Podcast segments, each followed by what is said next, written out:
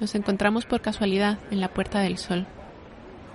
Él volvía de los cines Ideal comiendo un trozo de pizza, seguramente se habría comprado en uno de estos puestos que no cierran hasta pasada la medianoche. Y yo venía de los Renoir y estaba bajando por Preciados escuchando algo de música.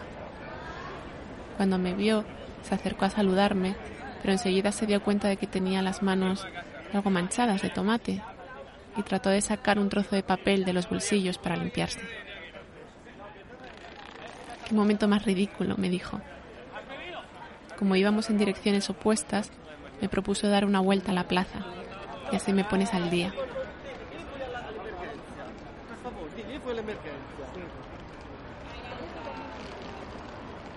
Comenzamos a girar en el sentido de las agujas del reloj. Desde la cúpula de cercanías pasando por ese local que habían convertido en un VIPS, hacia la calle Mayor. Era una noche de martes, casi las 12, pero todavía había gente yendo y viniendo.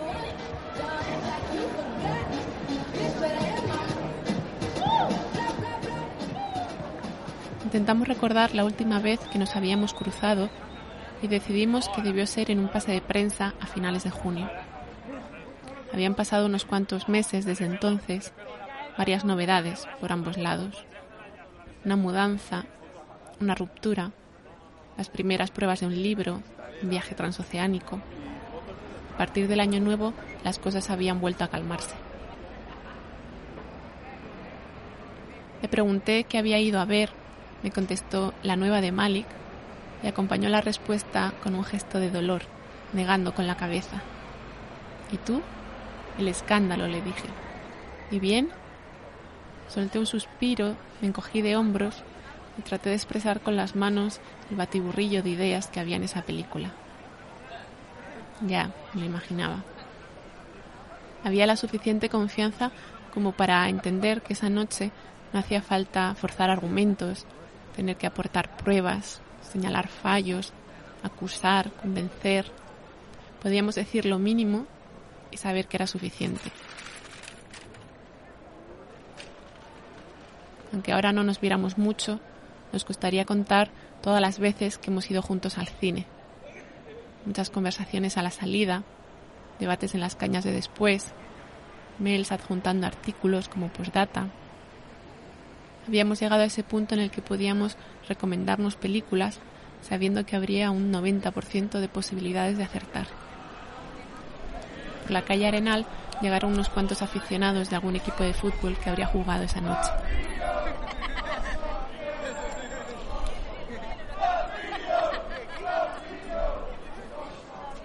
Llegamos hasta la tienda de cosméticos y dimos media vuelta. Le pregunté cuánto creía que habían cambiado nuestros gustos cinematográficos. ¿Seguiríamos conociéndonos también? ¿Habríamos cambiado en la misma dirección? Porque quizá tendríamos que reducir ese porcentaje de aciertos. El cine que no pasa por salas no estaría tan seguro, comenzó a decirme. Pero de lo que se estrena, yo diría que sí. La mayoría de las veces estaríamos de acuerdo. Me sorprendió su razonamiento, el verme desde fuera, supongo. Creo que tú has cambiado un poco más que yo, me dijo. No sé, solo una percepción por lo que te veo haciendo aquí y allá. Pero tú has cambiado mucho escribiendo, le interrumpí. No sé cómo decirlo, pero al leer tus textos se nota que piensas rápido, que te conoces. Tras negociar unos minutos, acordamos bajarlo de un 90 al 70%. Lo dijo sin darle importancia, pero la tenía. Dijo, Vale que nos conocimos hace años, pero en el fondo, en el fondo, hay cosas que no cambian, ¿no? Entendía que se refería con esa idea de la inmutabilidad de algunas afinidades o reacciones. También podríamos llamarlos puntos débiles.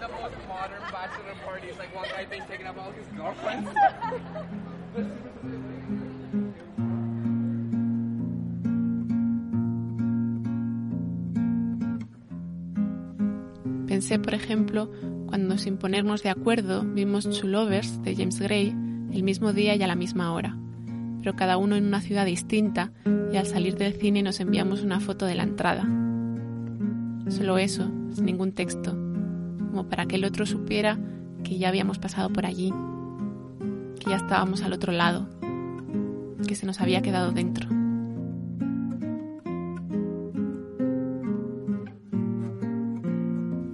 También que hace un par de años revisamos juntos Boyhood y nos quedamos decepcionados. No tanto con la película, que quizá también un poco sí, como con la versión de nosotros mismos, los que se habían sentido tan entusiasmados por ella. O quizá era con los que ahora arrastraban algo de cinismo y desconfianza ante las imágenes. Y sí, habían pasado los años, pero esas dos cosas seguían a salvo. Disposición a entregarse y el convencimiento esa punzada de que nunca seríamos infalibles.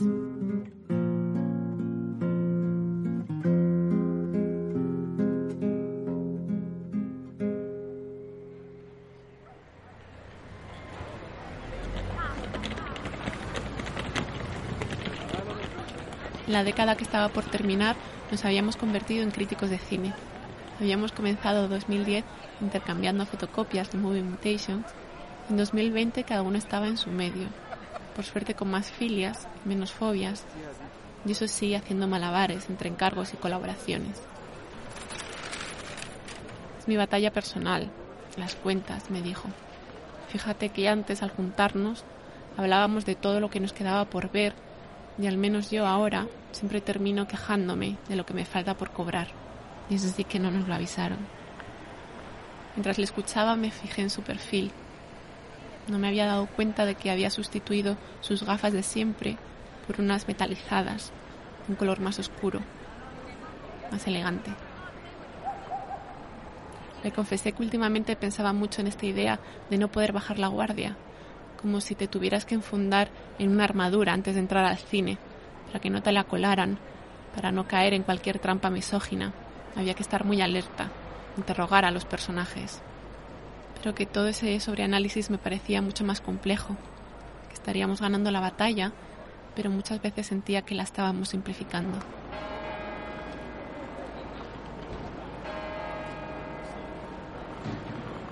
Cruzamos por delante del oso y el madroño, Tenía que ser la cuarta o la quinta vuelta. La plaza ya estaba despejada. Un barrendero vaciaba las papeleras. Un vendedor ambulante lanzó al aire uno de esos discos de color azul que se elevan por el cielo. Y nosotros, dos críticos caminando en círculos. Es que ni al propio Malik se le ocurre una metáfora tan obvia como la que nos ha salido, bromeo.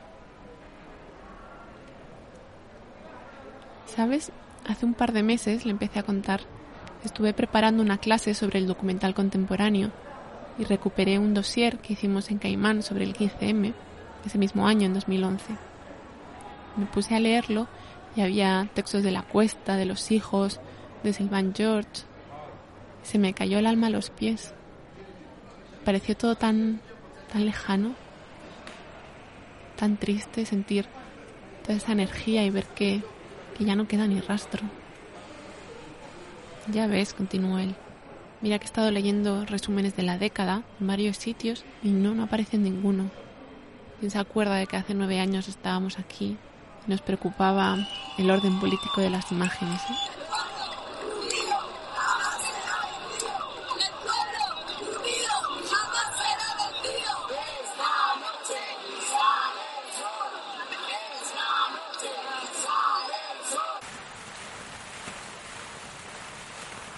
Nos habíamos sentado junto a la fuente. El sonido del agua me hizo recordar una película que había visto dos noches antes en casa.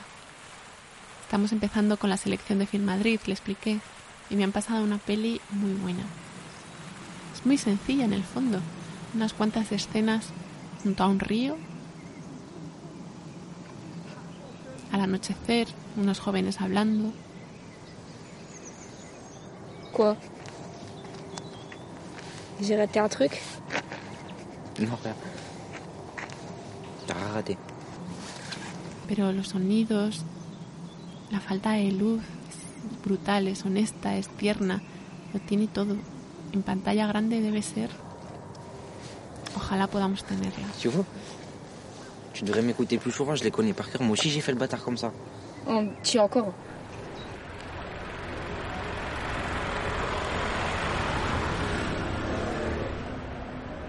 Nos despedimos junto a una de las pocas cabinas de teléfonos que aún quedan por ahí.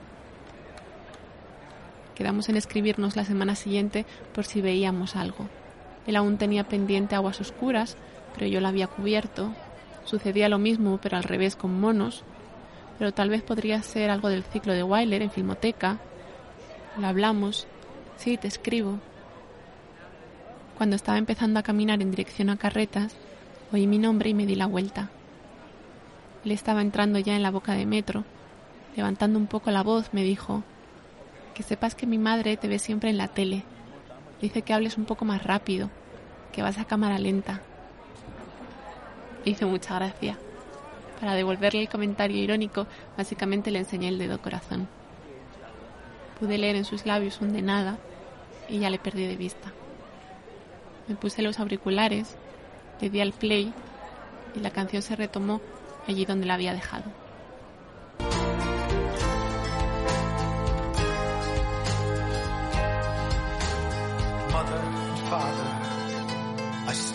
Beside you.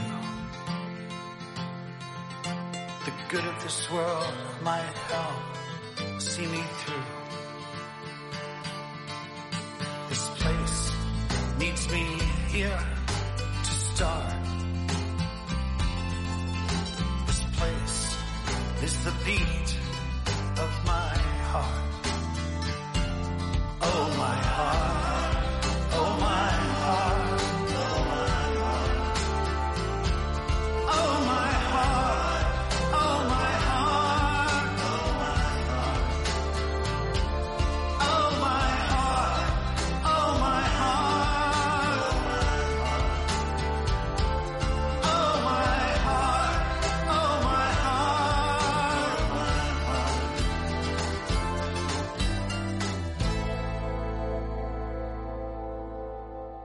La mañana siguiente me enteré del partido que se había jugado esa noche.